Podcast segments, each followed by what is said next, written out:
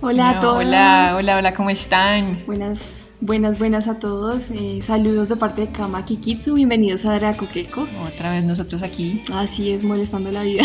sí. Que venimos de un programa bastante chistoso, ¿no? Sí, de hecho fue un buen descanso. Sí, para estos temas que están heavy. Sí, que vamos a tocar uno en particular hoy. De, Ujú. de antemano queríamos agradecerles por todo el apoyo. Y como les mencionábamos en ese programa, hoy vamos a hablar de algo bien interesante y bien Ajá. oscuro. Sí, y todos los sinónimos que abarcan esta misma palabra. Exacto. Entonces vamos a arrancar eh, iniciando por la imagen que pusimos en Instagram Ujú. eh, sobre la frase de el dolor me gusta pero me asusta. Sí, que. Ya deben darse una idea de qué vamos a hablar. Y sí, vamos a hablar del fetichismo. Exactamente. Y creo que es importante hablarlo por lo que va a decir mi compañera. Exacto. Bueno, vamos a empezar porque la sexualidad es una construcción social y cultural em, que em, empieza a naturalizarse y esto hace que se instauren normas morales, psíquicas y de, mejor dicho, de, en otros aspectos. Sí, Es por ello que nosotros tendemos a desvirtuar y en algún sentido dar por sentado que sabemos todo sobre la sexualidad. sí, es un mundo bastante profundo. Sí, y ya se van a dar de cuenta con todo lo que les vamos a estar diciendo, que en realidad todo lo que ustedes pensaban que sabían sobre las filias, no, no saben nada. Sí, sabe, estamos muy novatos en ese tema. Totalmente. Entonces, antes de arrancar, queremos indicarles que durante todo, todo el programa vamos a eh, ir hablando acerca de unos puntos que pusimos, precisamente para no abarcar todos los temas que se pudieran imaginar, porque es muy largo. Sí, es, nos demoramos acá quién sabe cuánto tiempo. Y también aclararles que el formato del programa va, digamos que el concepto va a cambiar, ¿no? Porque eh, en un debate tienen que haber unas reglas, tienen Sí, que haber unos moderadores, es un poco más heavy. Entonces decidimos hacerlo más como un formato hablado, como Ujú. Obviamente manteniendo las posturas opuestas, Sí, pero ya no debate de falacias y todo así, súper aburrido. Sí. O bueno, no aburrido, sino es un poco más heavy. sí, men- menos cuadriculado y más para que ustedes puedan escucharlo y sentirse Y pues, a gusto. entender, entender lo que estamos diciendo, que es lo que a la final queremos nosotros. Sí, que se, se puedan digerir esos temas sin tanta vaina. Teoría, ¿no? Porque Sí, sí, porque para eso entonces mejor los mandamos a Google para que busquen. Sí. Entonces, arrancamos. Inicialmente tendríamos que entrar a abarcar los conceptos Ajá. y diferenciar qué significa filia de una parafilia. Ajá. Filia vendría siendo lo más normalito, entre Ujú. comillas. Entonces, eh, ¿qué es una filia? Pues es básicamente la simpatía o ficción eh, por determinada persona, por determinada situación, por alguna realidad o algún un objeto en específico. Este programa vamos a hablar de una filia, que es el fetichismo.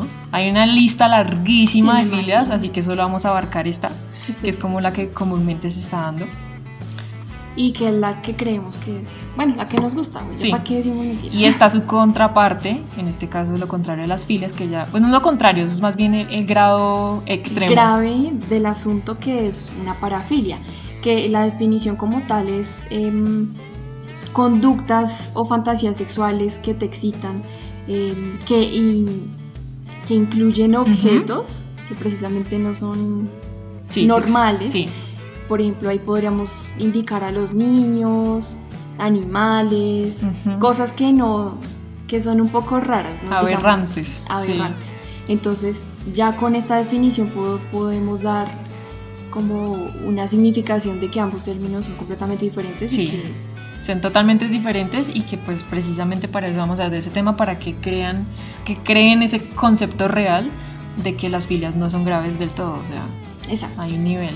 Que bueno, aquí inicia, aquí inicia el tema, ¿no? Sí, sí, de que sí. si son graves o no. Sí, pero bueno, como vamos a hablar del fetichismo, pues es importante saber de qué, de qué va el fetichismo. Exacto, sí. El fetichismo definición. como tal es el gusto hacia un objeto o una parte del cuerpo que usualmente no está relacionado con la sexualidad. Mm, ¿Ya? bueno. Entonces ahí de una vez entendemos que todo lo que tenga que ver con objetos sexuales no son fetiches. No, porque están hechos para la sexualidad. Exactamente. Que lo que acabas de decir se parece un poco a la definición que yo di de parafilia. Sí, Pero sí existe una, un límite, ¿no? sí, lo que pasa es que el, el fetichismo se tiene que crear en un, en un orden en el cual la persona no tenga que hacerse daño a sí misma ni dañar a otra persona y pues que no se salga de su Sí, normativa.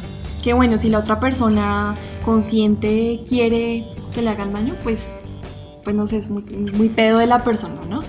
Exactamente. Entonces, vamos a iniciar con un contexto histórico, ¿no? Porque esto de la sexualidad y de las filias no es algo nuevo, no es algo contemporáneo. Esto inicia según Jeffrey Wicks, que es un sociólogo, en, por allá en los siglos XII y XIII, en donde se empieza a dar el matrimonio, donde se promulga las relaciones monógamas. Ya después empezamos con el siglo XVIII y XIX, donde la medicina, la psicología y la educación empiezan eh, junto con la religión a construir una normalidad sexual, a darle un significado a qué es lo normal en, en cuanto a tener una relación sexual. Entonces acá, después, posteriormente en los siglos XVIII y XIX, empiezan a ver como consecuencia prácticas degeneradas y de perversión. Empieza a ver, mejor dicho, se, se crece en esos casos precisamente porque hay como una, ¿cómo se dice eso? Em, hay una presión. Sí y eso se sale de toda la hegemonía. La hegemonía en este caso sería tener su esposo y tener relaciones con su esposo. Sí, dentro de los patrones que acaba de decir mi compañero. Entonces es bastante interesante porque a partir de aquí se empiezan a dar dos términos que es la de la perversión y la diversidad. Exactamente dos conceptos que empiezan a dar lugar a la jerarquización de la sexualidad. Em, empezamos entonces a ver estos, estas prácticas eh, de perversión, yo ya lo había dicho anteriormente, de puede ser de sadomasoquismo y demás. Sí, cosas que no estaban, digamos, cotidianas. Dentro de la hegemonía. Sí. Cosas que se salen del statu quo. Sí. Entonces, acá entra un autor bastante interesante que es Michael Foucault, mejor dicho, converge en, un, en dos palabritas que son la moral sexual. Sí. ¿Qué es la moral sexual? Lo que para mí está bien, para ti está mal. Sí, lo correctamente. Entonces empieza a haber una promulgación del matrimonio y entonces estas prácticas empiezan a volverse más underground.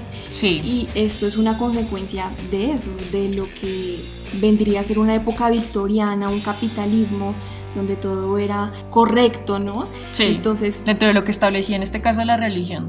Que no está muy lejano a lo que vimos ahora, ¿sabes? Ahora que lo pienso. Em, ahorita también tenemos categorizado qué es lo que está bien y qué es lo que está mal, sí. pero existe una diversificación. Exacto. Entonces aquí mm, podríamos decir que los homosexuales ya no hacen parte de, de, una aberración sí, exacto. como era en esa época. Sí. Y bueno, entonces acá vimos en una... Estamos en otras épocas. Sí, ya tenemos un poco más de libertad, aunque de todas maneras... todavía una hegemonía de, de lo religioso, de lo...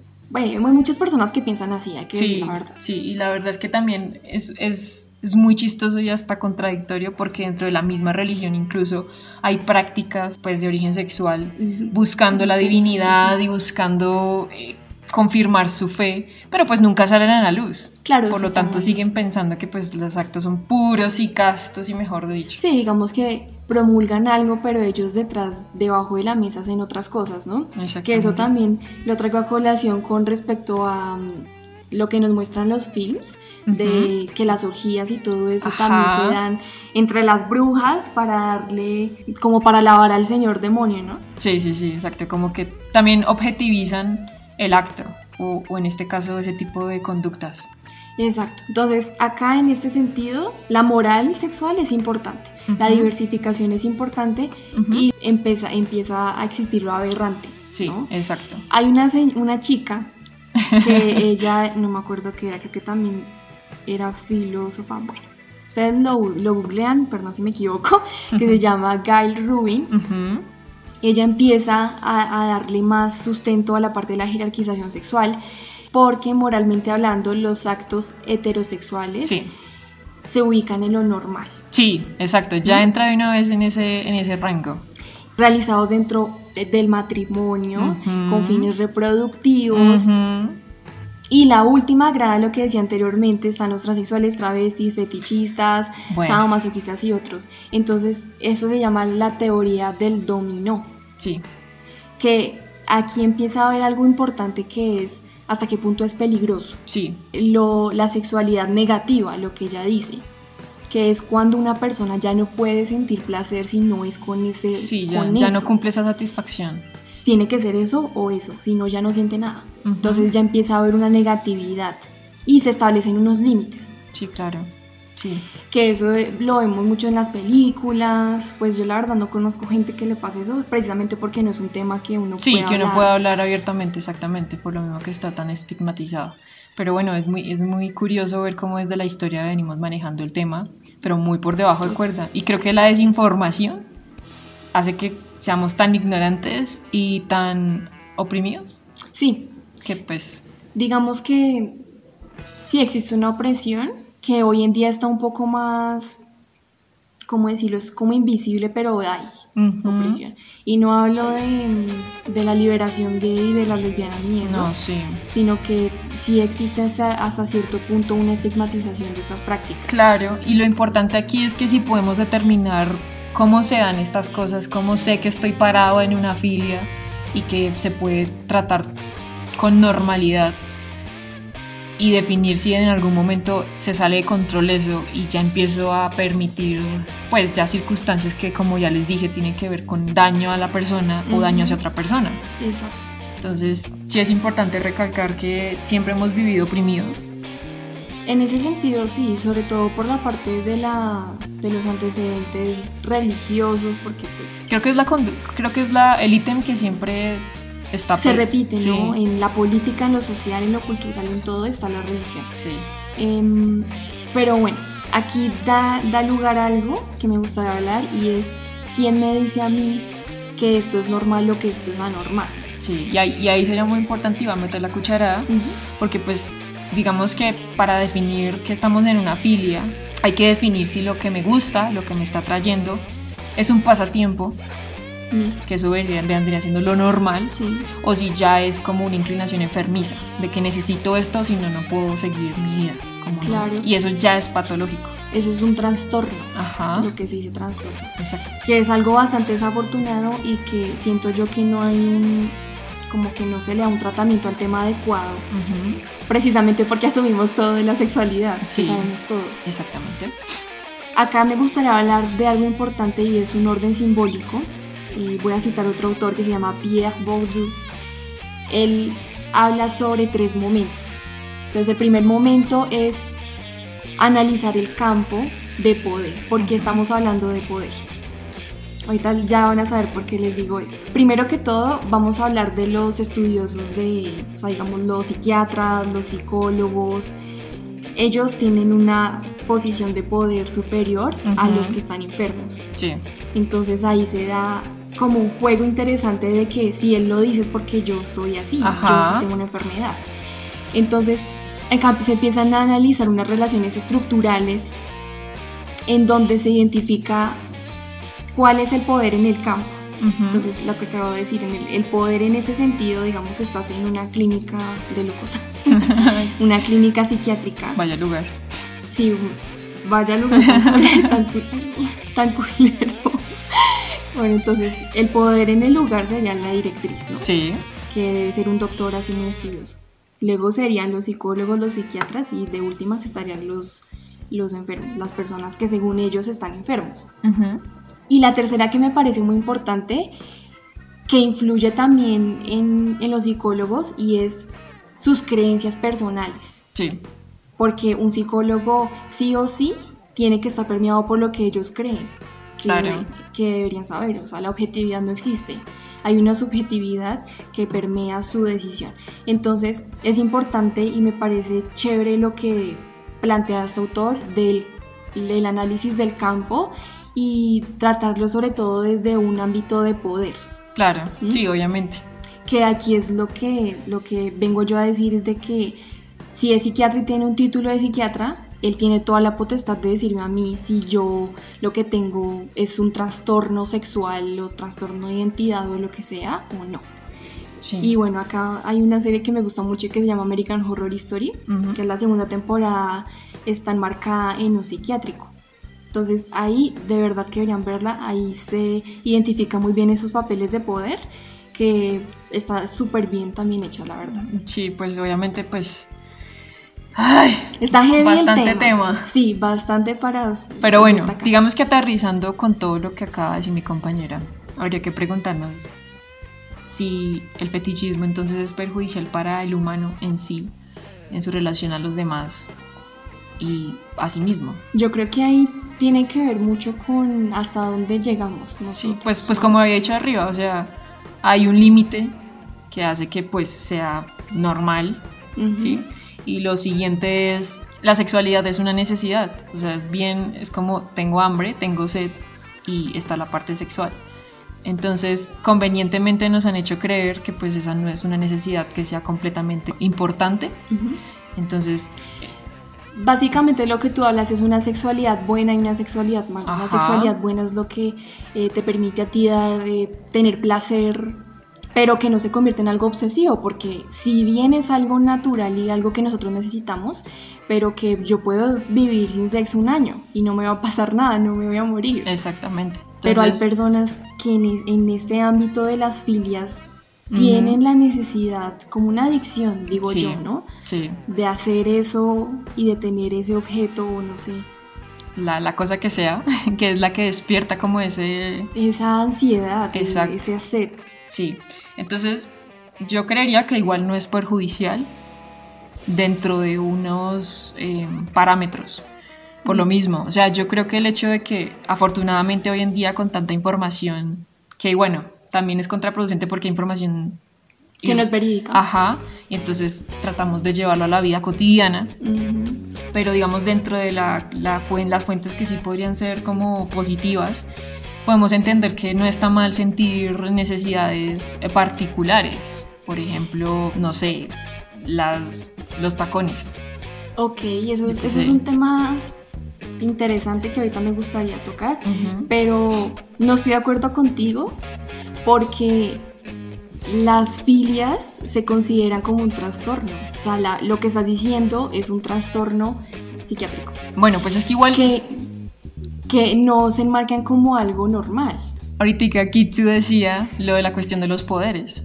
Entonces, que obviamente estas personas que claramente no se les va a desameritar toda su investigación, pues van a tomarlo desde un ámbito que ellos ya conocen y si lo designan como un trastorno, que igual siempre hay que enmarcar las cosas dentro de algo, ¿no? Para poder tratar no está mal encasillar qué está bien y qué está mal, porque eso les ayuda a tener una guía de de diagnóstico, Exacto. Eso es algo muy profesional. Pero tomarlo como, bueno, es que también es cierto que tenemos una idea errónea de que un trastorno mental es grave también.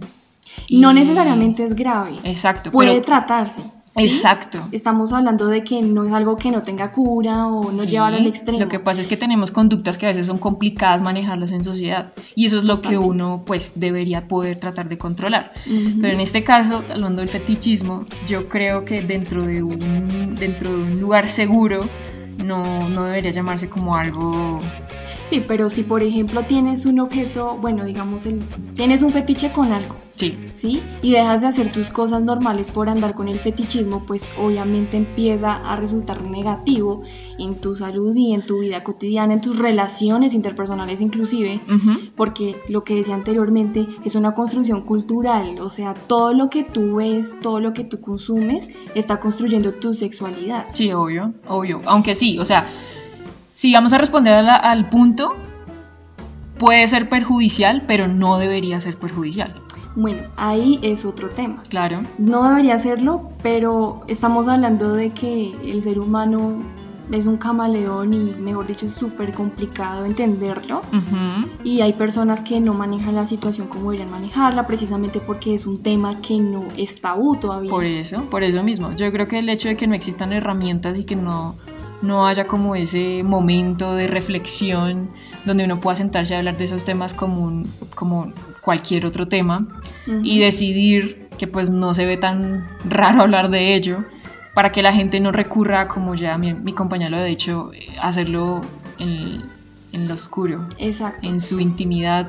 Porque pues precisamente yo creo que en cualquier tema en general, cuando nos encierran en algo o cuando nos prohíben algo, yo no sé, obviamente no estamos hablando de eso, pero parece ser que como que en nuestro cerebro algo irrumpe y como que eso se vuelve más atractivo y por ende pues suceden ese tipo de cosas, que es cuando... Claro, y la verdad siento yo que es inherente del ser humano tener eh, pensamientos catalogados como negativos o como anormales durante el día. O sea, Ujú. tú puedes estar pensando y ni siquiera ser consciente de que Exacto, es bastante absurdo, pero precisamente, mm, y creo que a todos nos pasa, por lo mismo que dice con mi compañero, uno piensa algo, pues, raro, X random, y una vez uno ya se asusta, uno como que reacciona al momento y dice, no, esto está mal.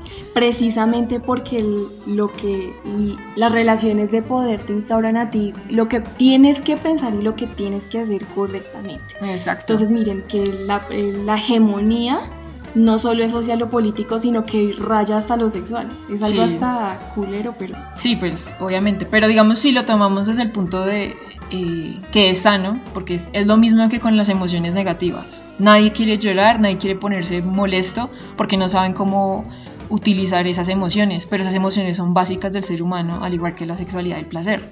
Lo que pasa es que, vuelvo y digo, o sea, como nos han planteado esas ideas, pues creemos que pasar ese umbral es casi que un, un- gusto culposo. Sí, pero yo creo que con las emociones es otra cosa diferente porque las emociones tienen que ver más con uno mismo.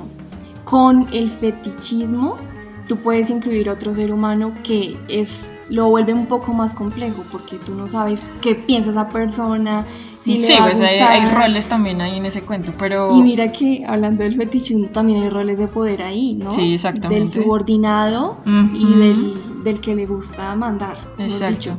Sí, sí, sí. Interesante Es, es bastante complicado en ese aspecto. Pero, ya para cerrar ese punto, yo diría que por las cuestiones ya nombradas históricamente, nos ha llevado a construirnos negativamente to- totalmente en ese aspecto. O sea, no nos hemos podido desenvolver de una manera que nos merezcamos Ujú. y que podamos suplir una necesidad de una manera, pues, que se pueda entender como que es básica. sí es una necesidad básica, pero digamos que debería haber un tratamiento adecuado Mm. y una eficiencia a la hora de identificar hasta qué punto es malo. Es que es muy Sí. curioso porque toda esa información nos sirve para saber que está mal, pero no nos sirve para Pero ¿cuál es el siguiente paso? O sea, si yo sé que está mal, o sea, ¿Qué sí- puedo hacer ahora? Sí, o sea, voy al psiquiatra, me meten a un poco de pastas, o sea, sí, ahí existe, digamos que una especie de como que ignorancia de alguna forma. Y tampoco existe un sistema para ese tipo de personas que quieren atenderse, ¿no? Y no se quieren, o sea, y otras que no se quieren atender porque piensan que, que los van a juzgar precisamente. Sí, exactamente. Pues ahí, ahí es complicado también por el hecho de que si nuestros especialistas en el tema nos dicen que está mal y nos lo dicen a la sociedad abierta, la sociedad va a empezar a mirar mal a quien no acata esas normas y ya es desagrega- Segregación. ya es segregación, por lo tanto esta persona va a sentirse oprimida, anti... Y lo va a hacer debajo de la mesa. y va a ser peor, digamos, la reacción de la persona. Em- Que usualmente ocurre eso. Y se empieza, empeora, ¿no? Empeora el trastorno. Tienes toda la razón, la verdad. En ese sentido, como que empiezan a, a- a empujar para que tú seas correcto en todo, pero no, todo no se puede ser correcto, en todo no se puede. Sí, obviamente Y las no personas que hacen ese tipo de prácticas lo van a hacer, te quieras o no. Exacto, exacto. Lo que pasa es que no hay un orden comunicativo en ese aspecto. y no Entonces, existe una identificación de si yo tengo una filia o una parafilia, Mm. porque muchas personas pueden pensar tengo una filia, pero es una parafilia. Exacto. Y eso es grave, güey, porque sí, incluye, yo le dije, niños, animales, Ya el aspecto del dolor, de que no te importa el dolor de la otra persona o Exacto. del otro. ya hay como un aspecto como menos humano, por decirlo Ujú. así. Ya, ya carece de esas cosas. Exacto. Pero bueno, Y- entonces se podría decir que ahí quedaríamos como que se podría volver perjudicial por la manera en que lo estamos tratando, pero no debería hacerlo si se maneja desde un ámbito sano, con la información pertinente y con el acompañamiento que se debe. Estamos en la era de la información y hay un bombardeo terrible de cosas que uno ya ni sabe qué es lo que es o qué es lo que no es. Entonces, la para hablar con base en la información verídica Mm, está complicado. sí, bueno, pues eso nos arroja al siguiente punto, que es si ser fetichista, o sea, al ser fetichista necesitarías entonces ayuda psiquiátrica.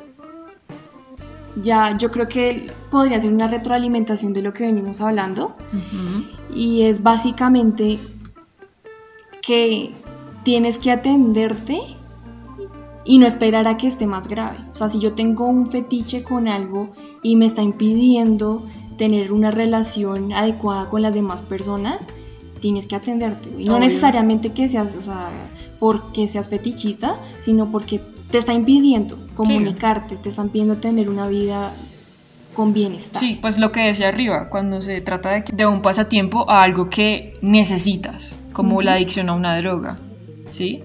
Es, es, básicamente eso. En ese momento, sí, como dice mi compañera, ya es donde empiezan a haber problemas en el ámbito normal, en el diario vivir, ya hay desestabilidad, entonces... Hay comportamientos que no, que nada que ver. Y en ese sentido, sí, los profesionales de la salud mental sí son importantes a la hora de atender este tipo de, cosas. Sí, lo más, lo más, curioso es que yo creo que ese tipo de personas no acuden directamente a un psiquiatra, sino más a un sexólogo.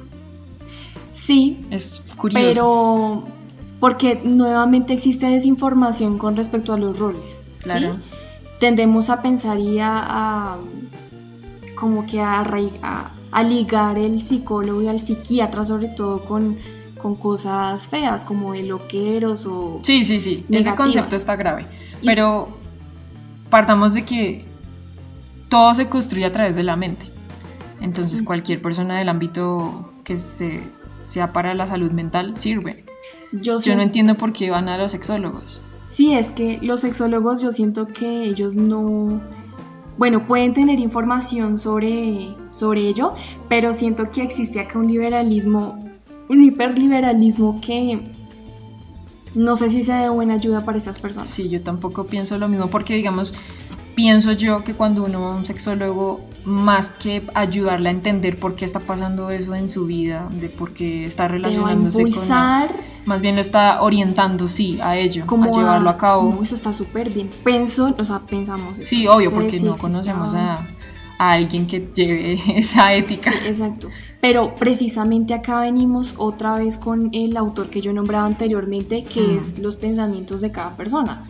Si yo soy un psiquiatra, e, no, perdón, si yo soy un sexólogo que tiene un pensamiento liberalista, pues ¿qué es lo que voy a aconsejar? Precisamente todo lo que voy a aconsejar va a estar permeado de lo que yo pienso. Exacto. Entonces, en ese sentido, la verdad, yo creo que es incorrecto, o más bien no es indicado que una persona que está teniendo estas prácticas o estas no sé, cómo estos gustos o desarrollándolos, vaya un sexólogo. Porque el man no lo va, el man le va a seguir la corriente y lo que yo quiero es que me den una, una opinión objetiva de está bien o está mal, qué hago, qué debería hacer. Sí, que igual, bueno, puede que estemos hablando desde la ignorancia y puede que los sexólogos también tengan estudios pues de psicología y de psiquiatría, vayan a saber. Por eso anteriormente lo dije, cada sexólogo es diferente y cada persona, cada sexólogo tiene un, un enfoque totalmente diferente al otro, así que me imagino que habrá sexólogos un poco más conservadores que otros y hay que tener en cuenta esto. Lo cual es muy gracioso, ¿no? Sí. Porque, o sea, yo digo que cuando uno habla de sexualidad en ese ambiente todo debería ser supremamente volátil, libre. Por lo mismo que no, o sea, no deberían haber tantos, mm, tantas reglas dentro de las reglas, ¿no? Porque es que es tan ambiguo hablar de este tema y no asustarse por algunas cosas que la verdad que para uno seguirá, seguirá siendo extraño ese tipo de gustos y... sí, bueno, digamos que hay que asustarnos por las parafilias. Sí, las parafilias ya son como el extremo, el, lado oscurísimo del gusto, como en todo. O sea, si nos hacemos esclavos de nuestros vicios, eso es lo que nos hace pervertidos como humanos, porque ya dejamos nuestra razón de lado para ocupar necesidades, porque sí. Y la verdad es que pensándolo bien, no está tan alejado del espíritu animal que tenemos nosotros, ¿no? Lastimosamente. Pero lo que tenemos nosotros diferentes de los animales es la conciencia y la moralidad. Sí, claro. Que es un tema bastante, mejor dicho, súper denso porque... Mm. Por lo menos si yo me siento acá a decirte, yo tengo una filia con botellas de agua, por ejemplo, y tú, no, eso está súper mal, y yo, pues está bien porque es mi libertad sexual. Exacto. Pero, y esa es la otra, que yo creo que nos condenan a ello. O sea, mm, ¿qué problema tendría yo si mi compañera tiene una filia con, en este caso, botellas con agua? ¿En qué me afecta a mí? Pues lo único que me afecta es sobre la percepción que tiene esa persona porque ya denota, uy, esta persona está enferma o puede que me vaya a hacer algo, mejor no me junto con esta persona. Y en realidad a la final no, es como cuando uno dice me gustan mujeres y hombres o me gusta una manzana roja más que la verde. Obviamente Sí, yo creo que comparar es complicado. sobre todo porque ahorita estamos en nuevamente en lo nombre de una liberación de homosexuales, de LGTBI, que la verdad eso está mejor dicho, no existe un límite. Exacto, no, no, estamos preparados precisamente para este tipo de libertades, por lo mismo que no hemos sabido manejarlo correctamente. Es, que no hay... Aunque bueno, correctamente. Así como hay un, Exacto, así como hay un límite para, para lo, el alcance sexual, no hay un límite para la libertad. ¿Cuál es el límite de la libertad? No existe. Por eso es que se están dando todas esas manos de orientaciones sexuales mm. y se empiezan a ver una serie de trastornos de, de que me gusta a mí, me gustan los hombres o las mujeres, me gustan ambos. Yo creo que más, más allá de plantearnos qué me gusta y qué no me gusta y cómo eso puede afectarme a mí socialmente, cómo me ven y demás, deberíamos plantearnos es si estoy viviendo bienestar, en bienestar cuando uno vive en bienestar, alrededor todo debería cuadrar lo suficiente como para que todos estemos bien, ¿no? Pues eso de la libertad es como mi límite va hasta donde va el límite del otro. pero ahí empezarían otra vez esas jerarquías de poderes y a robar ese tipo de cosas de la otra persona. Claro, digamos que lo que tú dices del bienestar es muy importante, mm. Mm, pero la verdad el bienestar propio a veces interfiere con el bienestar de la otra persona. Exacto, es que es todo supremamente... Es complicado cuadrarlo, eso es como un Tetris todo extraño ahí. Claro, porque uno igual va a pensar por uno mismo antes que por cualquier otra persona. Pues Pero es porque deberíamos trabajar también la inteligencia en sociedad. O sea, me refiero yo. Sí, somos totalmente individualistas. Claro. Como, como creo que en alguna vez... Sí, una cosa es ser individual, otra cosa es ser independiente. Sí. Entonces trabajamos en comunidad, pero al parecer trabajamos muy en el aspecto egoísta. Y como obviamente trabajamos en masas, entonces si uno señala, pues los otros también señalarán. Sí, eso, eso es status quo, mm. hegemonía, eh, términos claves acá. Sí, exacto. Entonces, bueno, en ese sentido, yo creería, lo mismo que dice mi compañera, pues entonces que sí, que sí necesitaría ayuda. No en el ámbito de que ya está diagnosticado con una enfermedad, sino en el sentido de, oye, necesito como orientación, ¿cómo manejo esto? Veámoslo como una orientación, porque si lo decimos como ayuda, es como automáticamente pensar que estás gravemente de la cabeza, estás re mal. Entonces, no, la idea es una orientación mm. que te permita a ti identificar qué te gusta mm. o de pronto si es bueno o es malo. Y así evitamos todos esos líos y dilemas mentales que la juventud contemporánea está viviendo. Sí, el que pregunta llega lejos. Es mejor preguntar todo lo que uno se le ocurra eh, con alguien que posiblemente tenga más idea que uno y poder esclarecer todas esas dudas. Son profesionales. Exacto.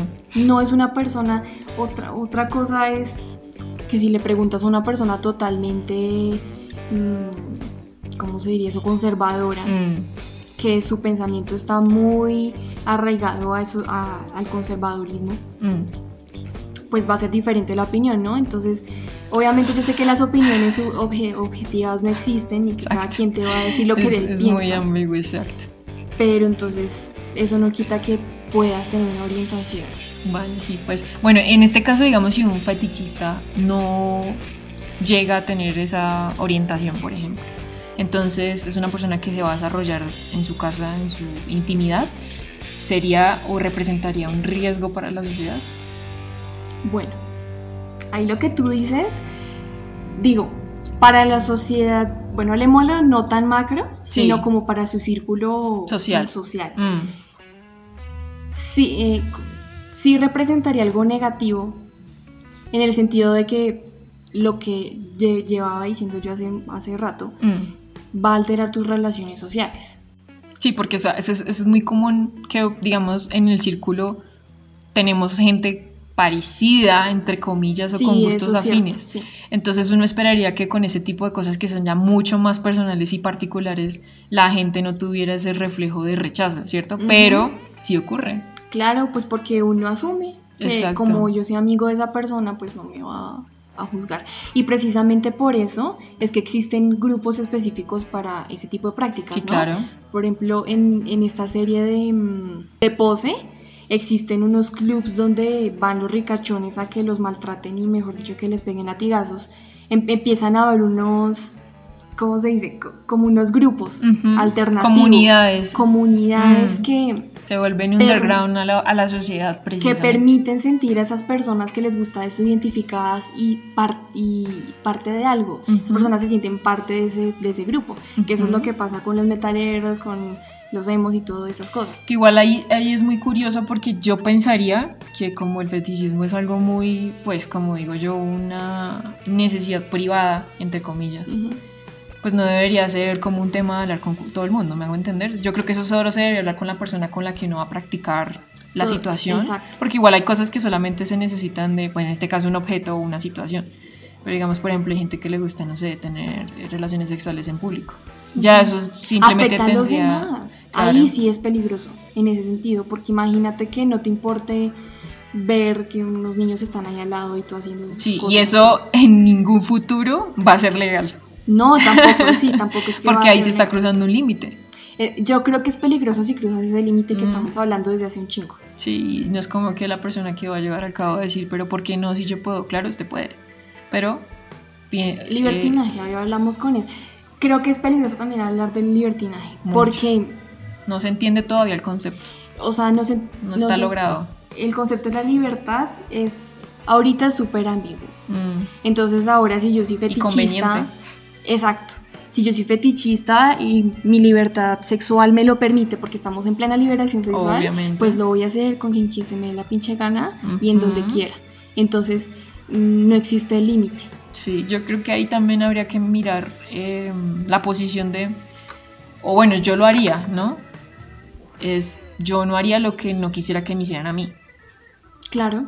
Y entonces ahí más o menos uno se da una idea de cómo por dónde me puedo manejar.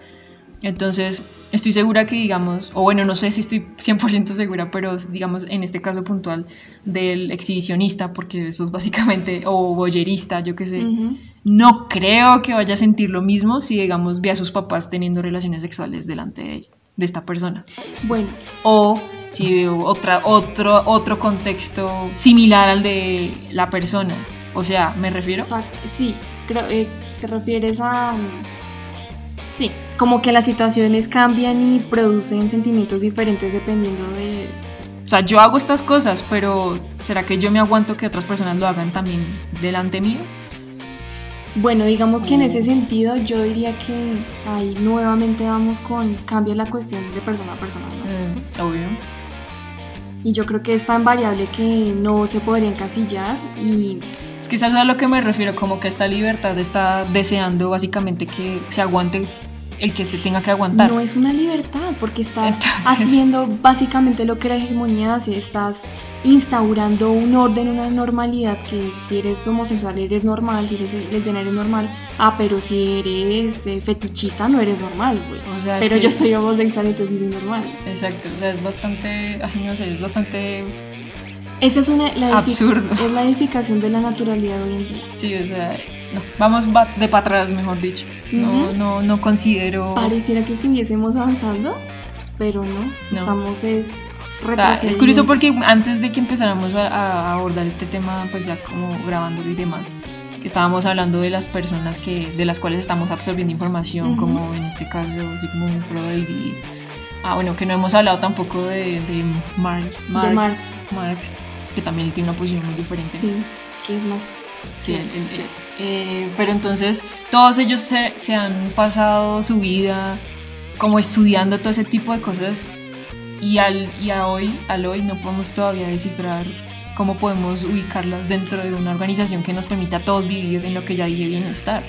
Es que por eso No hay manera. un montón de científicos en la Universidad de Oxford tratando de estudiar año por año que cómo se comporta el ser humano, porque Mm. es que el comportamiento es algo una caquita de estudiar. Sí, la verdad es que Los sociólogos les toca muy duro. no, pues es que somos la única especie que no que no puede estudiarse a sí misma. O sea, es que Y aparte porque no seguimos patrones de, de conducta de conducta, cambiamos todo el todo tiempo. el tiempo. Mm. Bueno, bueno. Entonces, digamos que en ese aspecto, hablando de si es perjudicial para, para una sociedad, volvemos a lo mismo. Sí. Si no se trata dentro de ciertos lineamientos, sí puede llegar a ser perjudicial, ¿no? Sí, em, yo diría que, que sí, sí podría ser. Lo que pasa es que... Sobre todo porque si se normaliza el fetichismo, empieza a haber otra vez una normalidad de fetichismo, que es lo que está pasando con estos, por ejemplo, con esos pedófilos que quieren que Ay, no, se eso es un normalice. tema bastante... O sea, es que ese es un tema bien importante para tocar. Seguramente en algún podcast lo, lo tomaremos. Es grave porque, y voy a hacer una aclaración aquí que de pronto pueda ofender a muchas personas del ámbito LGTBI. Ujú. no me acuerdo cuáles son las otras letras, lo siento mucho. Em, pero es que exactamente lo que pasó con el movimiento, ese movimiento hace muchos años cuando decidieron salir y decir nosotros también necesitamos, o sea, libertad de, de expresión, nosotros, así está pasando con los perros. Ujú. Lastimosamente ellos también creen dentro de sus conductas eh, que ellos también pueden tener su orientación, que no le están haciendo mal a alguien y, y hay muchos temas ahí de base que los toman, pero estamos dando libertades de a poquitos a cosas que definitivamente en sociedad no nos sirven. Totalmente de acuerdo, sobre todo porque, o sea, hoy estamos hablando de una parafilia. Mm, Y a mí esto, esto del- de los gays me parece, una, me parece bueno, pero siento No que ya se está llevando a un extremo, a un límite Es terrible. que sí, como que se están camuflando ciento- ciertos comportamientos. Como, ay, no, estamos en la liberación, yo sí, entonces yo también. Claro, Me y no, no se trata de eso. Estamos muy dirigidos hacia otro... Hacia otro punto, Mm. y esas son las consecuencias de la libertad sin un límite. Exacto, o sea, y esa es la otra, que también entendemos límite como algo súper negativo. No. Y que Todo yo- tiene que tener límite en este mundo. todos Si no tenemos un momento en el cual decimos, no, hasta ahí voy. Y está bien, porque eso es, quiere decir que uno se reconoce a sí mismo, que uno Ah. tiene un carácter y una personalidad bien establecida. O sea, hay que cambiar ese chip de que el límite es em, como ad- adoctrinamiento. Exacto, en cuadricular, encasillar, porque finalmente pues hay una cosa y es que cuando digamos, por ejemplo, hay cosas cotidianas en las que decimos vamos a pasar un límite, no lo vamos a hacer con el sentido de, mejor dicho, desorganizarse la vida, sino es un momento de arriesgue, como por ejemplo botarse en bungee. Yo sé Ajá. que a mí no me gustan las alturas, pero quiero hacerlo. Eso es un momento de arriesgue, pero no conlleva una consecuencia mala, bueno, Por la muerte. ejemplo, sí, claro. Esto desde lo cotidiano, que está súper chévere el ejemplo, Mm. o también desde el movimiento hippie, Mm. desde el movimiento, por ejemplo, la música punk, eso es una liberación que llevó a algo. Pero lo que hoy está pasando es que esa liberación como que converge en como que tú no sabes ni qué pensar. Exacto, todo está muy desequilibrado. Luego, luego, pues están creando este tipo de activistas y grupos y todos Sí. van por un lado y es como, a ver, o sea... Un- hay un mm, desorden. mm, Y aparte yo me acuerdo mucho de un video de un niño que está en el, en- hablando en el público y dice, ah, y soy transexual, y soy gay, y la gente le aplaudía, entonces existe un trastorno de que no existe, o sea, no saben qué les gusta, qué no les gusta, y aparte que existe también, siento que existe como una lavación a ese Mm. tipo de personas, sí, es verdad. Y, y eso está... sobrevaloradas. Mm, es verdad. Y lo otro es que como que estamos... A ver, todo esto que estamos hablando no es como que quisiéramos plantearlo como desde un aspecto como idealización, porque a nos creo que a cualquier persona le gustaría vivir en un mundo ideal, Ay, sí. Flores y todo Que- que el mundo bien, ideal de y cada que uno los es conflictos se solucionen de la manera más amena posible, pero para idealizar, más bien para idealizar, no, para llegar a una sociedad como oportuna para todos, tenemos que ir un paso a paso y yo siento que con todo esto estamos es como pujando, Es que obligando no a esa idealización. freno, no hay un freno de mano que nos diga hasta qué punto vamos a llegar. O sea, es que, mejor dicho, la consecuencia la acabas de decir ahorita, Kamal. Los que quieren ser parte de la liberación sexual, o sea, ¿qué onda con eso? Entonces, es, dejamos ahí la bomba para que se explote lejos. O sea, obviamente, el- vuelvo y reitero, qué bonito sería un mundo donde, pues independientemente de, de lo que nos construye internamente a cada uno, pues en respecto a la orientación, a nuestras necesidades, porque como eso ya es del bien privado, solo Ujú. le debería interesar a las personas con las que yo creo conveniente, pero hoy en día también es cierto que a todos nos gusta eh, ser activos en nuestro habla, en las redes sociales y, y básicamente sacar todo eso del sistema, Ujú. porque pues las redes sociales también son un momento de libertad también, Sí. pero pues hay un momento en está el siendo, cual... está siendo negativo, está pegando muy mal y no estoy de acuerdo con, con este tema de libertinaje, que siento que empezó con ello, Mm. la parte de los pansexuales y todo eso, ellos empezaron con esto. Sí, o sea, vuelvo y digo, es, Ah. es, es muy, o sea, es enri- enriquecedor saber que hay tantos tipos de, de, Mm, es de que yo gustos. siento, Kamal, que eso no es un gusto real, yo siento que es como... Como que te sientes orgulloso de, ser, por ejemplo, pansexual, porque la gente te alaba por ello. Y eso ahí está en las redes sociales. Es que bueno, también siento que también ya sabemos que hay términos para todo, Sí, ¿no? eso es Porque pues lo, lo, lo normal dentro de nuestro mundo es er- organizar, ponerle nombre. Lo que tenga que ver con gustos en respecto a orientación sexual, pues cada quien con sus cosas. Pero sí cuando llega a ser un punto como de por esto e- Como eres de y por esto no eres. O sea, no existe una identidad propia y eso, o sea, eso no pasa, por ejemplo, con el fetichismo, porque el Mm. fetichismo sigue siendo un tema muy underground. Mm, Pero imagínate un fetichista, se convierte en fetichista porque todo el mundo se convierte en fetichista. Eso y pasa. eso es lo que está, me parece y tengo la enorme impresión de que eso es lo que pasa con la gente. Estamos replicando actos eh, Que no muy descuidadamente. Son postizos. Mm, sí, la verdad es que sí. Y creo que es muy fácil en ese entorno que la gente que sí tiene ya problemas eh, empiece a meterse ahí a colarse y indiscriminadamente eh, hacerlo pasar como algo, pues no. Como algo normal. Sí. Uf. Pucha. Bueno, pasando de eso, ya hablando de sociedad, pasemos a un punto creo que importante y delicado. Mm, y es hablando de los niños. Porque digamos que este tipo de filias, eh, el detrás de no es como que un día me desperté y dije, ay, como que me ah, gustó caray, esto. Sí. No, tiene que ver una serie de actos, de situaciones, como dije arriba, tiene que ver con una situación en particular. Mm, muchas de esas filas se despiertan por el entorno. Que es traumas, claro. pueden ser positivos y negativos, ¿no? Ujú. Pero usualmente suceden más que todo por traumas, quisiera decir. Bueno, acá en ese sentido hay podríamos nombrar a varios psicoanalistas. Los mejores. Freud también habla de eso. Pero hay uno en especial que se llama Kraft Ebing Ujú, y él habla del fetichismo, de lo que significa.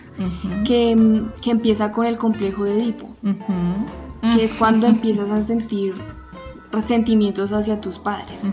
Entonces, dentro del documento que me leí, que es súper chévere, hay muchísimos testimonios de personas que tienen fetiches puntuales, pero a la hora de ver su antepasado, por ejemplo, había uno que le gustaba que le orinaban, que le orinaran, y resulta que él vio orinar a la mamá, ¿sí? Y le gustó. Entonces, son momentos específicos de tu niñez que tú de pronto no recuerdas, pero que tu mente Los almacena. Mm, y eso lo, lo, lo presentas después como una filia. Sí, exactamente. O sea, usualmente, es que sí, no sé porque tampoco tratamos de indagar mucho en ese tema, pero debe haber como cierto tipo de situaciones que como que encienden ese switch Ujú. de, de uy, esto es, ya se puede volver una filia. ¿Sí? Pero en el caso de los niños, para este punto quisimos poner es si un niño puede apropiar esos rasgos del fetichismo, eh, si de pronto ve a algún familiar que hace este tipo de prácticas. Bueno, yo creo que uno de niño uno es bien perceptivo. y La receptivo. esponjita O sea, usted todo lo que usted absorbe, porque estamos aprendiendo básicamente. claramente. Entonces, si en, tú en tu familia pues ves a alguien haciendo eso y tú pues lo ves y luego ya después de pronto vas a replicar este acto y eso pasa mucho yo en esos videos de Reddit que ponen historias. Mm, Por ejemplo, el niño ve en un video porno y el niño quiere hacer eso. Entonces, lo que de decir, son espo- somos esponjas de niños que queremos replicar y saber qué se siente eso. Entonces, en ese sentido, yo creo que un niño sí es muy probable de que adquiera ese tipo de, de fetiches. Y yo creo, filias. y creo yo también más, si el papá no se toma la responsabilidad de sentarse a hablar con el niño, porque pues obviamente nadie está exento de, un, em, problema, de un, perdón, de una situación sorpresa, porque como digo, o sea, esto de los fetiches supuestamente, ¿no? Porque hay, hay casos de casos, se tendrían que hacer en la intimidad, pero luego cada que pues uno está haciendo sus cosas y alguien resultó viendo y pues evidentemente surgen muchas preguntas. Para un niño pues debe ser muy simplemente como que está sucediendo, lo va a tomar como de su diario vivir. Sí, es que no sabe, no sabe qué, cuál es el contexto, no sabe lo que está viendo, entonces quiere hacerlo. Mm.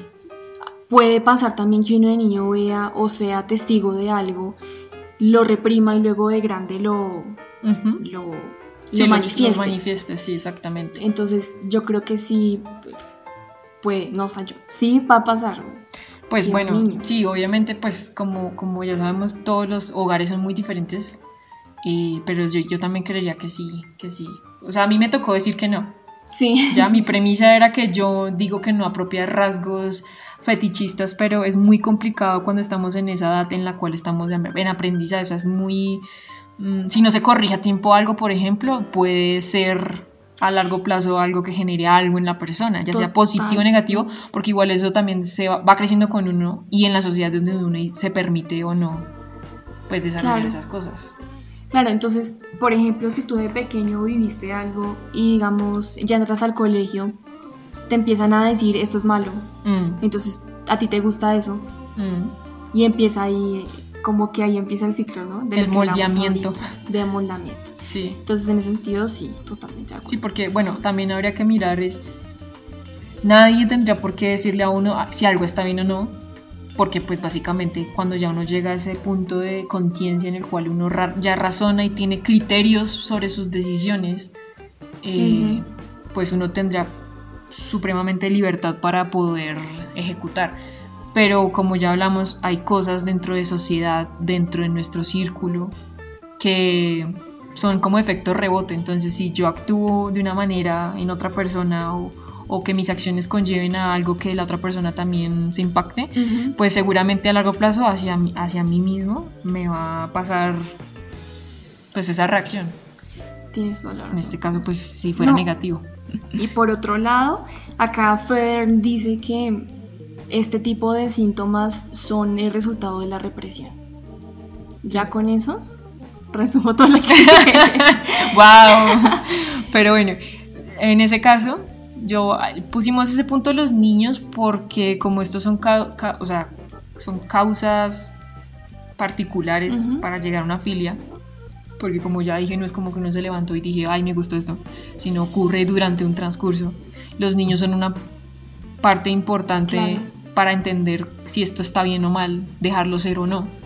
Porque básicamente creo yo que, como dicen por ahí, sí. Em, educar a niños y no será necesario castigar bestias. Claro, porque todo empieza desde la educación mm. del infante. Claro. Y eso lo pueden decir educadores y demás. Exactamente. Si tú educas bien a un niño de pequeño, va a crecer pues bien dentro de lo que consideramos bien, ¿no? Porque también existe un aprendizaje en sociedad y cultural, ¿no? Entonces, también, o sea, no solo es que tus padres te digan algo, sino que también lo que tú veas y aprendas en el exterior. Sí, es verdad. Que es otro tema bastante interesante. Sí, el siguiente punto, que ya sería como el último, y ahí miraremos si nos desenvolvemos más, es entonces un fetichista podría hablar de sus gustos abiertamente en, el... en este caso la premisa es negativa. Dice, un fetichista no puede hablar de sus gustos fetichistas abiertamente.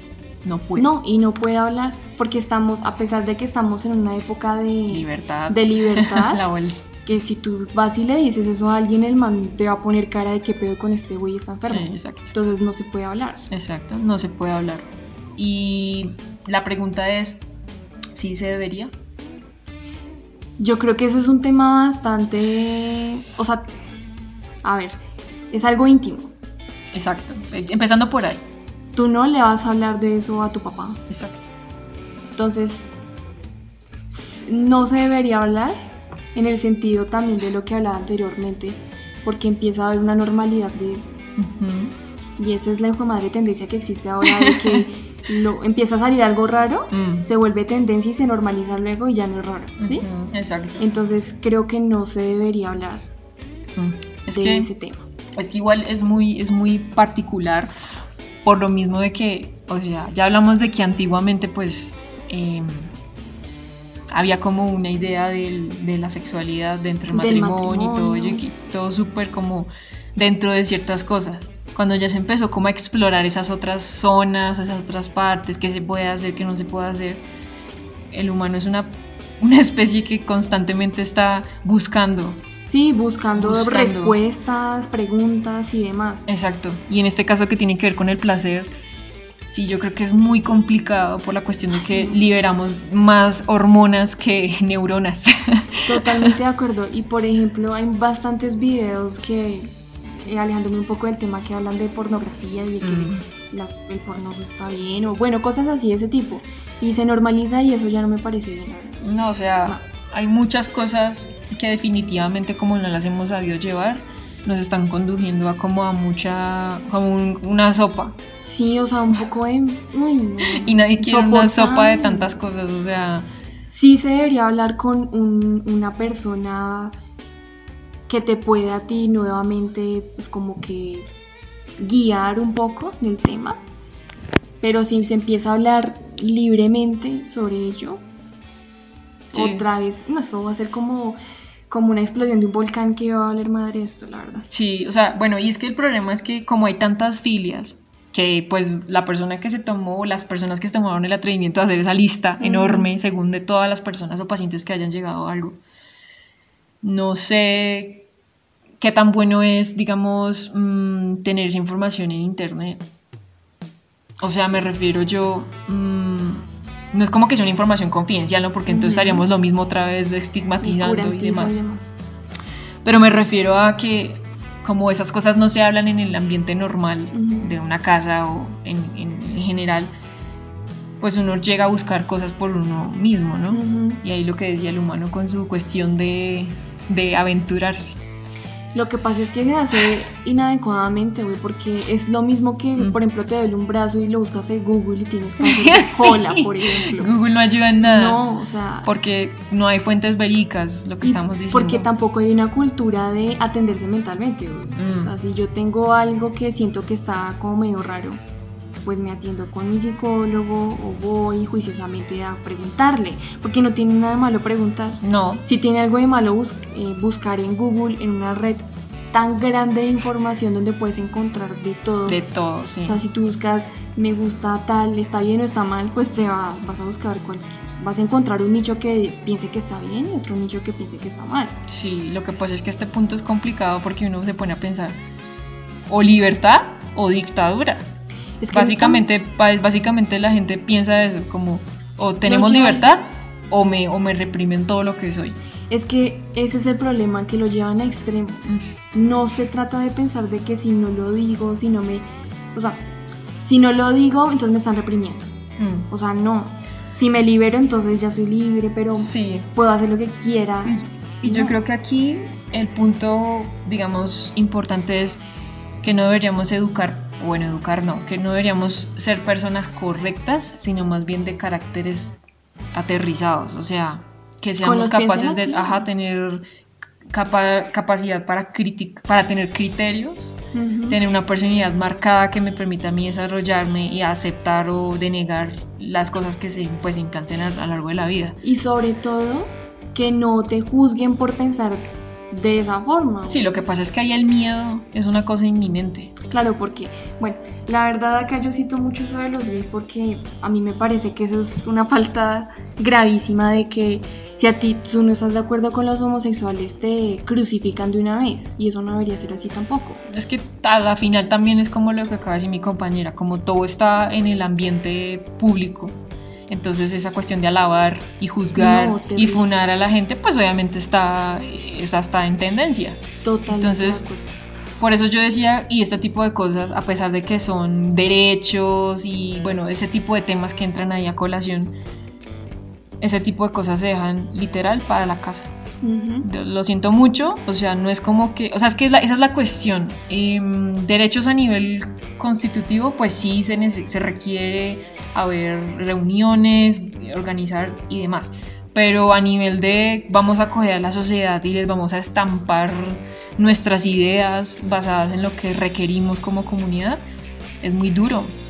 Porque hay personas que no es como que no están de acuerdo y entonces lo que dice mi compañera ya la abuchean, es porque simplemente pues no es algo que le interese para su bien personal. El status quo de ahorita es ser libre, pero si tú no piensas así, o sea, ya empezó a ser la minoría, los conservadores ya son la minoría, los libertinos empiezan a ser la mayoría.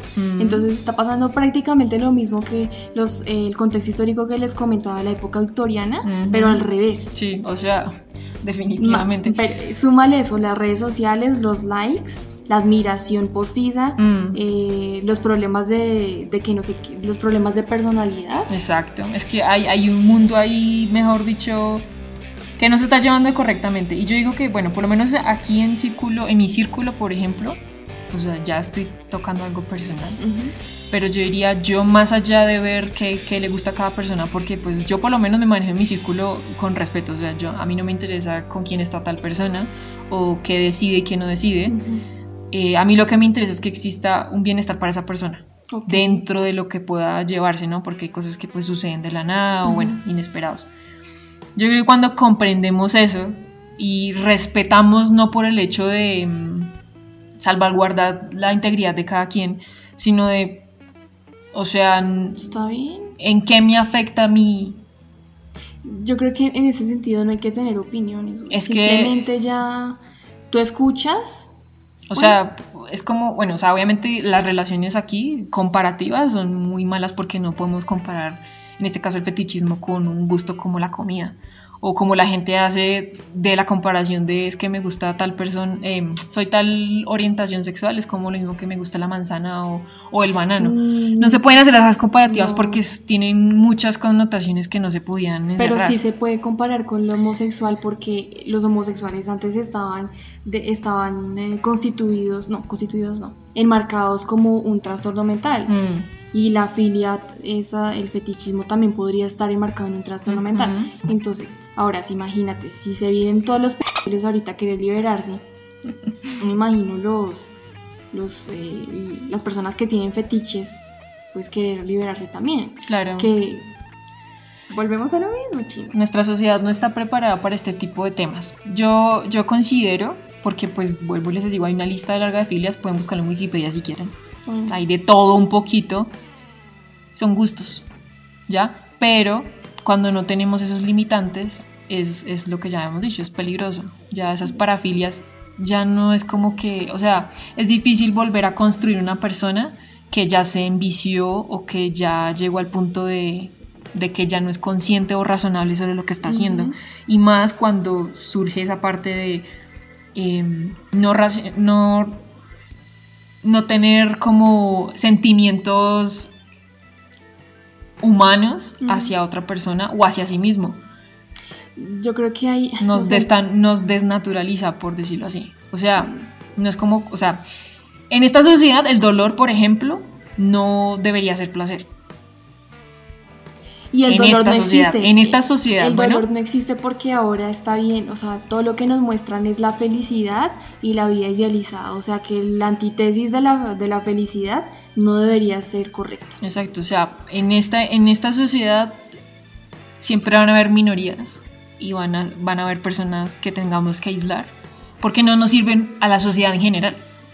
Okay, eso, eso es una realidad que no se puede quitar y que seguramente en otro futuro va a ser al revés, seguramente, y suena horrible, pero puede ser que en un futuro haya gente no, sé cómo aberrante en comparación de gente que no quiera hacer eso como la gente que va a la guerra que no le gustan las armas pero, pero hay dos opciones acá o eres moralista o eres más bien racional. Y ahí que nos funciona porque siempre estamos divididos en dos partes por alguna razón en todo lado y está bien no porque hay que tener posiciones pero la que nos sirve en este caso es cuál, o sea, no hay ninguna que nos salve. Siempre que tiene que haber un equilibrio, ¿no? Claro, Entre lo racional y lo moral, pero eso también va otra vez a llevarnos a las conveniencias, a los poderes. Bueno, sinceramente ya se lo dejamos como una pregunta de que cada quien se pregunte en su casa que, cómo ustedes llevarían este tema, que piensan que es correcto, que no, porque pues no vamos a poner, bueno, yo por lo menos no voy a poner mi opinión personal acá. No, mi, la- mi- mi opinión personal era más en referencia a cómo creo que se debería tomar a las personas en cuanto a sus cosas, que en este caso es lo que dije, bienestar. Esa palabra para mí es clave. Sí, pero tú no puedes. eh, tú no puedes tener el bienestar de todo el mundo. No, no, no, me refiero yo, o sea, que para mí ese es como mi límite. Ujú. Si yo siento bienestar y si la otra persona siente bienestar, para mí ese ya es un momento de tranquilidad para mí, pero si lo abarcamos a grandes escalas, está complicado, está muy, muy complicado. Bueno, Y bueno, ahí más o menos como que intentamos darle largas porque pues sí, está muy. Digamos que. por lo mismo que me dice mi compañera, está como entre lo razonable y lo moral. Que no me acuerdo cómo se llaman esas dos corrientes, esos son pensamientos. pero No Mm. me acuerdo cómo se llaman esos. bueno, en fin. Entonces vamos a darles unos ejemplos, como unas referencias chéveres. Ah, sí, de, de- de- de- de las películas, de series, bueno, en general. Entonces iniciamos con algunas películas que les pueden interesar. ¿Cómo? Ah, sí, bueno, a ver, nosotros pusimos, ¿qué pusimos acá? Taxidermia. Muy buena, la verdad. Sí, bastante particular, Mm. si la quieren ver. Que bueno, pues ahí yo no sabría si, si era una, un fetiche. A mí se me hace que era como. ay, No me acuerdo. ¿No recuerda? La del man que Sí. le gustaba como balsamarse. Eso. Que bueno, esa es una práctica bastante rara. Yo, para mí, yo creo que sería una parafilia. Yo digo que sí, porque ya hay, o sea, por lo menos, no sé si la han visto, pero ya al final la persona protagonista se autoembalsama. no sé Sí, si se esa palabra está bien dicha. sangre. Ajá. Yo creo que ahí es una parafilia porque no hay ningún bienestar. Sí. Aunque, pues, sí. No creo, porque ahí estamos hablando de dolor, Sí, ¿no? Y cuando uno cruza el umbral del dolor, ya creo yo que algo está fallando en nosotros, porque bueno, esto ya no es como mental, sino es biológico. ujú, Hay, em, hay hormonas que se segregan según la situación. ujú. Entonces, que se segregue la, la, la hormona la oxitocina cuando hay, hay dolor es como está acá- está algo ahí raro. desequilibrado, Sí. ¿ya?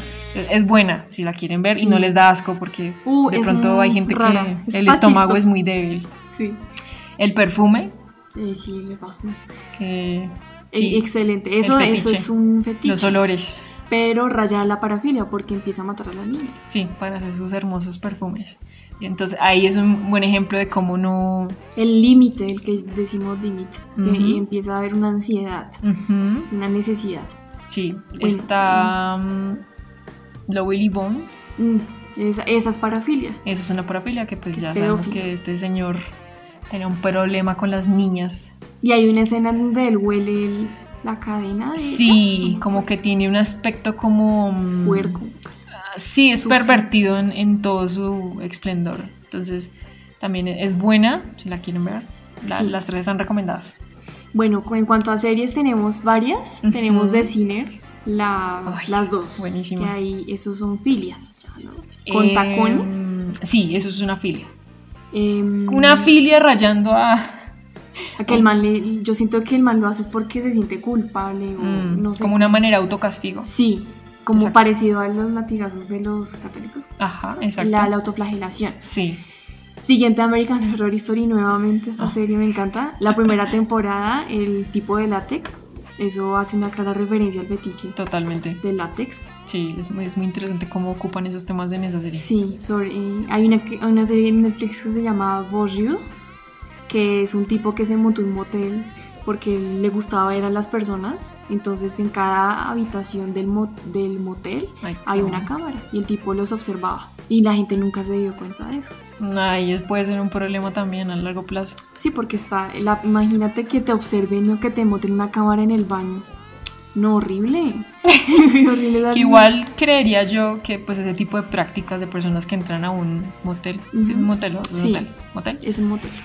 En este caso pues yo creo que son personas que son eh, de mente abierta. Entonces supongo, su- uno supondría, vea, ahí es cuando uno entra a darle conceptos y a asumir cosas. Y puede que una persona que quiere ir a un motel no necesariamente quiere ser vista. Sí, precisamente, por lo menos en Estados Unidos, si tú eres un turista y no tienes mucho dinero para un hotel, lo ideal es un motel. Sí. No necesariamente tienes que ir a Hacer ese tipo de cosas, exacto. Que allá es muy normal eso. Acá sí Mm. se ve el concepto de motel. Sí, yo creo que a mí me ven entrando a un motel y ya se imaginaron Sí, todo. piensan, mejor dicho, esta vieja que... Pero pues sí, obviamente eso también en el contexto que se da, sí, sí es muy claro. A el ver, ¿qué siguiente es Kakegurui. Sí, es La que esa yo no la vi, lo siento. Ah, ok. Bueno, esa serie que es súper famosa de anime. Hay Mm. una china que como que sí le siente excitación con el dolor. Sí, muchísimo. Con el peligro, como con... Sí, como que le gusta verse metida en ese tipo de Sí. situaciones. Y le excita. Y Sí. pues está, está bien loco ese. Mm, Ese porque- personaje en particular, que Sí. es la chica del parche. Sí, la chica del parche. No me acuerdo cómo se llama, pero sí. Tampoco. Yo pues tendría que verla, pero sí, Y por las la- imágenes que vi. La perso- el personaje principal también creo que tiene cierto fetiche con el peligro, como con ganar o perder. Sí, lo que pasa es que también siento que la serie va enfocada como a los ludópatas, ¿no? Sí, Los que tienen problemas con el juego. que ella es ludópata. Ajá, exactamente. Claramente. Y me acuerdo que hay una de las chicas que le quita las uñas a quienes pierden. Ajá. Entonces ese- la china le encanta. Sí, o y sea, ahora la otra se excita porque ahora le va, le va a quitar las uñas a la, a la, a la china que... Y convenientemente estas personas tienen poder adquisitivo. Sí, mira, ahí empieza el rol del poder. Y dentro de la misma academia hay un- unos directivos. que Hasta hay la- mascotas, qué imagi- imagínate eso. Que Ahí las mascotas empiezan. podríamos decir que son los loquitos de las de los que hablaba anteriormente. Sí. Que bueno, esta serie está interesante. Sí, es interesante. Igual es cortica, ¿no? Pues, Pero, como pues- para darle una, un ámbito. Para darle una sin- un significado, sobre todo. Sí. Mm, El siguiente caso sí fue bastante uf, jodido. Si esto ya no es una serie ni nada, sino tiene que ver más bien con una persona también con poder Ajá. dentro de la, ¿cómo se podría decir eso? Dentro de las cadenas televisivas. Sí, dentro del entretenimiento. Que igual eso pues también ya lo sabemos de antemano que Sí. todo ese mundo del está entretenimiento podrido. es un oscuro mundo. Lo que pensamos que es ideal, la verdad que no creo que sea así. Sí, es verdad. Entonces eh, tenemos a Dan Schneider, Sí, yo creo que todos lo conocen. que tipo- últimamente ha estado en boca porque creo que el último que leí es que va a volver a... Ah, a Nickelodeon. Nickelodeon. Huepucha. Bueno, ¿por qué lo nombramos? Porque el tipo, al parecer, o bueno, fetiche. dentro de las teorías que se Mm. manejan por ahí, tenía un fetiche con los pies. Sí, pues igual creería yo que más que teoría sí es cierto porque hasta él se evidenciaba con sus tweets. Sí, Y creo que muestra- sí. muestran sustentos. Y por lo menos en Soy 101, en iCarly, también Ah. hay bastantes. Creo que en Victorious también. También con... hay con- con pies. Sí, Y es, es algo raro ahora que lo piensas de esa forma, como porque unos pies en una serie. O sea, sí, o sea, o a ver, ahí es donde entraríamos a calar la idea de, o sea, el fetichismo de pies. Incluso hay eh, sexólogos que dicen que está muy bien porque pues primero es una parte que pues uno no le pone atención y por lo tanto nos causa desagrado porque es como ahí, porque a alguien le gustaría un pie. Pero hay gente que le parece que es, es- es sensual, ¿no? Lo que pasa es que hay gente que lo toma desde de un lado muy, muy, muy obsceno, pero pues nadie está preparado para esa conversación. Sí, es cierto. Lo que pasa es que verlo en, en una serie para niños, más exactamente. Y que uno, por lo no sé menos, si eso crea un subconsciente raro, tal vez. precisamente, no sé, cuando yo veía a iCarly o cuando yo veía Soy 101, yo no captaba No, esos yo mensajes. tampoco. Son de alguna manera mensajes eh, como ocultos, Sí. que ya después cuando tú ves el contexto de, de todo, ya le toman un significado. Claro, que puede ser me gusta o que, ¿Qué onda con que en este eso? caso, afortunadamente para nosotras no hubo ese impacto de como réplica, Sí, de querer gustar ello, porque de por sí es eso. sea, antes lo contrario, a mí me dan asco los pies. no, a, mí, a mí me dan igual, Ay, no. pero sigo insistiendo en que es como, o sea, Ay, no. o sea, da igual, vuelvo y digo porque eso es cada quien en su caso. Ujú. No necesito saber esas cosas. Sí. A mí no me sí. interesa eso. Pero ya mostrarlo en una serie y aparte el man, pues teniendo en cuenta que era ya mucho mayor que sus los, las personas que, Que el estaban. cast Es, es ya una apropiación, es ya violar un derecho de otra persona. Claro, y ahora imagínate, nuevamente Para su poder. El, el tipo era el creador del programa y aparte, sinceramente, era súper entretenido verlo. Sí, o sea, Nickelodeon tenía Nickelodeon. unas series muy buenas, pero Tienes todo un montón de audiencia que, que te va a capitalizar a ti la serie. No lo puedes sacar porque es re bueno. Sí, y por otro lado están los pobres actores que tienen sentimientos y que les toca mamarse ese, ese pedo. sí, y lo más curioso es que después salgan estos mismos actores ya grandes cuando ya tienen libertad para decir las cosas y decir, no, es que a mí ya me abusaron, o sea, Sí, no, eso es duro, la verdad. Por eso decíamos que hay un límite, pero rayar ese límite a veces es imperceptible para nosotros como sociedad, Total. por lo mismo que como eso es bajo cuerda. Claro. Y que es bien lúgubre, a mí se me hace. Bueno, entonces ese es el, el último ejemplo que tenemos ya para que para que se sí, agenden este fin de semana o eh, durante la semana American Horror Story. Bueno, creo que la mayoría están en Netflix, ¿no? Sí, The Si no, Sinner, American Horror Story está. no está, está en el de Estados Unidos, pero se descargan un VPN y ahí Y ahí, cambian el la, la- A... ¿Cómo es? eh, Bonjour eh, está en Ay, Netflix. Dios mío, lo siento. Y bueno, Lovely Bones creo que también está en Netflix. El perfume está la serie. Ujú. Taxidermia sí toca que la. esa No, esa sí toca buscarla por otra Pero bien, página bien. chirriada porque, claro, como son películas que incluso creo que están censuradas en algunos Sí, países, pues por, por el nivel de- gráfico. Entonces sí requerirían buscarla en, en las viejas confiables que llamamos. Exacto, que si usted es un buen buscador, las va, las va a encontrar. Exactamente. Lovely Bones tampoco sé si está en. Netflix. Esa está en Netflix, ¿sí? me parece. O en Amazon Prime, yo no sé. Bueno, en alguna plataforma las buscan, igual si al caso en el post las ponemos en pie Eso, para que ustedes las puedan poner. Y bueno, el, yo creo que la, el resultado de toda, de toda esta parla que nos echamos hoy es que hay un desequilibrio evidente, Sí. ¿no? Eh, pues siempre hemos tenido un desequilibrio a lo largo de la historia. Lo que pasa es que antes mm, no había tanta exposición de la manera de los que hay ahora. medios. Mm, Lo que pasa es que los medios influyen mucho en la parte de la, de la liberación, mm, porque mismo nos están bom- bombardeando todo el tiempo de información. Eso como que le da alientos a las personas para que se liberen y eso está bien, pero no existe un límite. Y lo otro es que no tenemos personas con suficiente personalidad y carácter. Y es muy Es que fácil influenciar sí. a alguien así. Mira, tú acabas de decir la palabra que le influenciar. Sí, Influenciar es la palabra clave porque son los niños millennials, los que nacieron del 2000 para acá, o no, los que nacieron con redes sociales, que antes no existía eso, Sí. pero ahora sí, no saben qué es lo que es tener O una educación personal adecuada, así como que Mm. todo el tiempo están mirando redes sociales y qué es lo que deben ser y van cambiando constantemente con, dependiendo de lo que ven en Instagram. Sí, porque por pues, o sea, para, para lo que es, o sea, las redes sociales no están mal. El mal es uno que no puede La uno... administración. Exacto, exacto, esa es la palabra esencial, administrar. No existe Y un es, es jodido porque pues naturalmente pues por eso mismo creo yo que hay tantas subcomunidades porque definitivamente no nos logramos entender entre todos. Lo que yo digo es que todo el mundo quiere ser parte de algo. Obvio.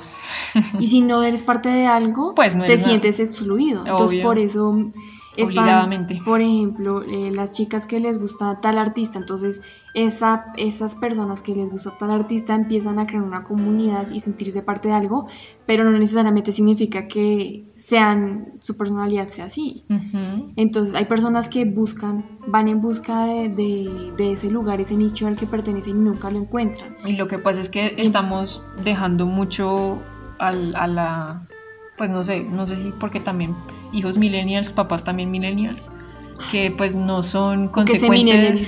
Sí. Millennia- Millennializaron. Es una buena palabra, tal cual. eh, que lo que hacen es dejar que sus hijos, pues obviamente es cierto que un niño o, una, o un adolescente debe pues llevar su vida en condiciones como se vayan dando porque pues a uno lo educan en la casa pero también uno se educa pues afuera, Uno ¿no? se educa más afuera que en la casa. Exacto. Pero entonces la única manera de que eso suceda de una manera, pues, Óptima. sí, es que uno tenga criterio y personalidad. Que es Y lo la gente todo el mundo, todo el rato está arriba, abajo, al lado, al lado.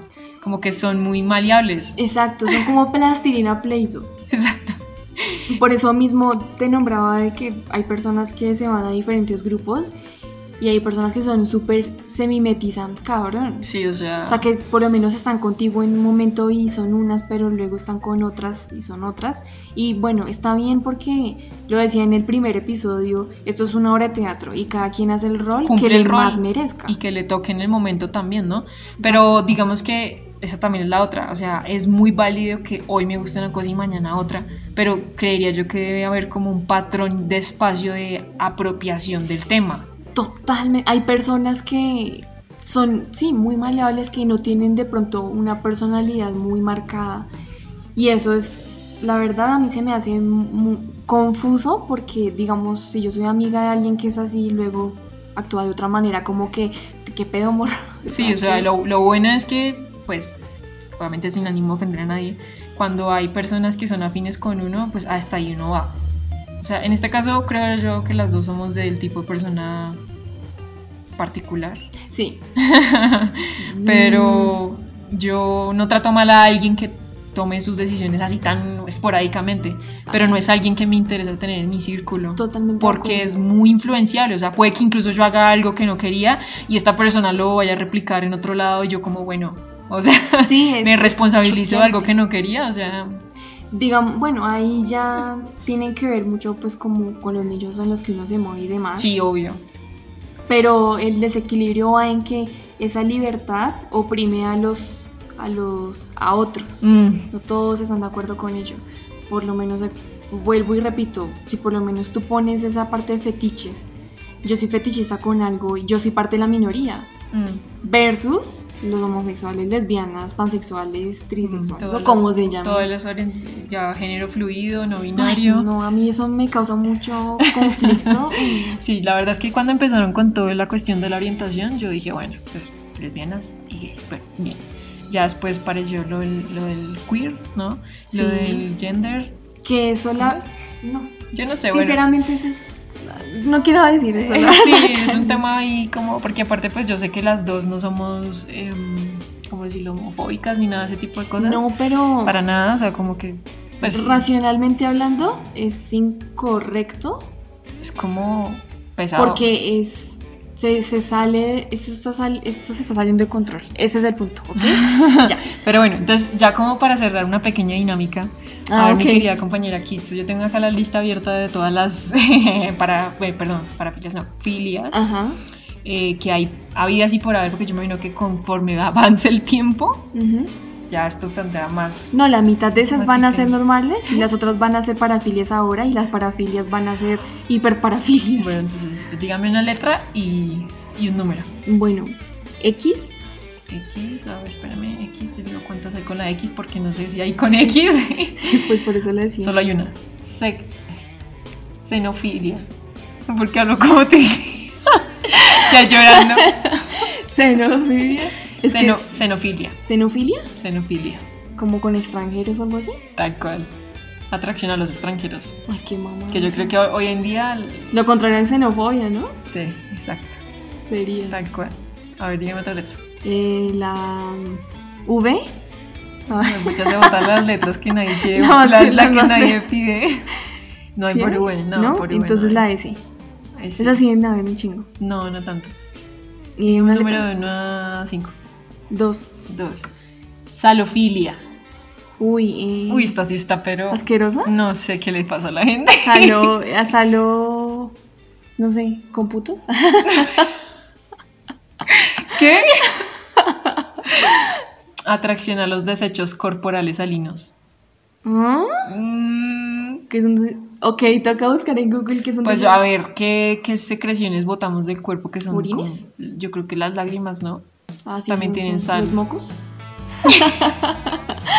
no, Pero dice desechos. por eso. ¿no? Entonces son cosas que no secretamos habitualmente. O sea, pero- Desechos son los que secretamos. Desechos quiere decir orina, caca, ¿no? ¿No? entonces. Wow. O sea, una caca sana. No sé. a ver, la última. M2. M2. Ah, ya me la cambió. Hoy. Ma. Maeu. uf, pucha. Maeusiofilia. Atracción por mujeres embarazadas. Ah, ok. Bueno, eso está bien. Yo dejémosla ahí. Si quieren ver la lista, pueden ir a Wikipedia. Hay una lista completa. Sí. Em, Y decían ustedes que es normal y que no. ahí les dejo entonces para que vean la lista en Wikipedia donde se les ocurra ver. Hay muchas listas. Y sí, como dice mi compañera, que miren a ver qué les parece normal y qué no es normal. Y si de pronto usted tiene una fila y la quiere compartir en los comentarios, no hay problema. O que nos escriban un mensaje y nosotros ponemos acá, o sea, decimos el comentario o algo así. Y con el, con el nombre de usuario de Instagram. ¿Qué? Claro. o sea, para ventilarlos, Sí. obviamente. Claro, claro. Bueno. Pero bueno, espero que les haya gustado este, este episodio. Que hayan aprendido muchísimo, sobre Sí. todo en la parte, bueno, mejor dicho, que se hayan desprendido de... Un poquito, de, sí. eh, eh, de sus pensamientos convencionales ujú. y desde luego que se, que se hayan informado sobre cosas que que uno no tiene muy presente el día a día, ¿no? Sí, claro. Entonces, muchísimas gracias por escucharnos. Recuerde seguirnos en arroba dracoque con Instagram, las dos con K y la última con C. Y vea qué, qué pendejada, nosotros nos despedimos riéndonos si es un tema feo. ok. Em, sí. Entonces, nos vemos en el siguiente episodio. Eh, no sabemos si va a ser un programa aleatorio o un programa... Depende, sí, de lo que nos dé la gana. Sí, la verdad es que estamos haciéndolo todo súper casual, como vayan dando las cosas. De todas maneras, si alguno de ustedes pretende o quiere que hablemos sobre un tema en particular, perfectamente nos pueden escribir, así sea en el comentario o por interno, y lo tendremos en cuenta. Totalmente de acuerdo. Entonces, muchas gracias y... Se cuidan, cuídense mucho. Hasta luego. Goodbye.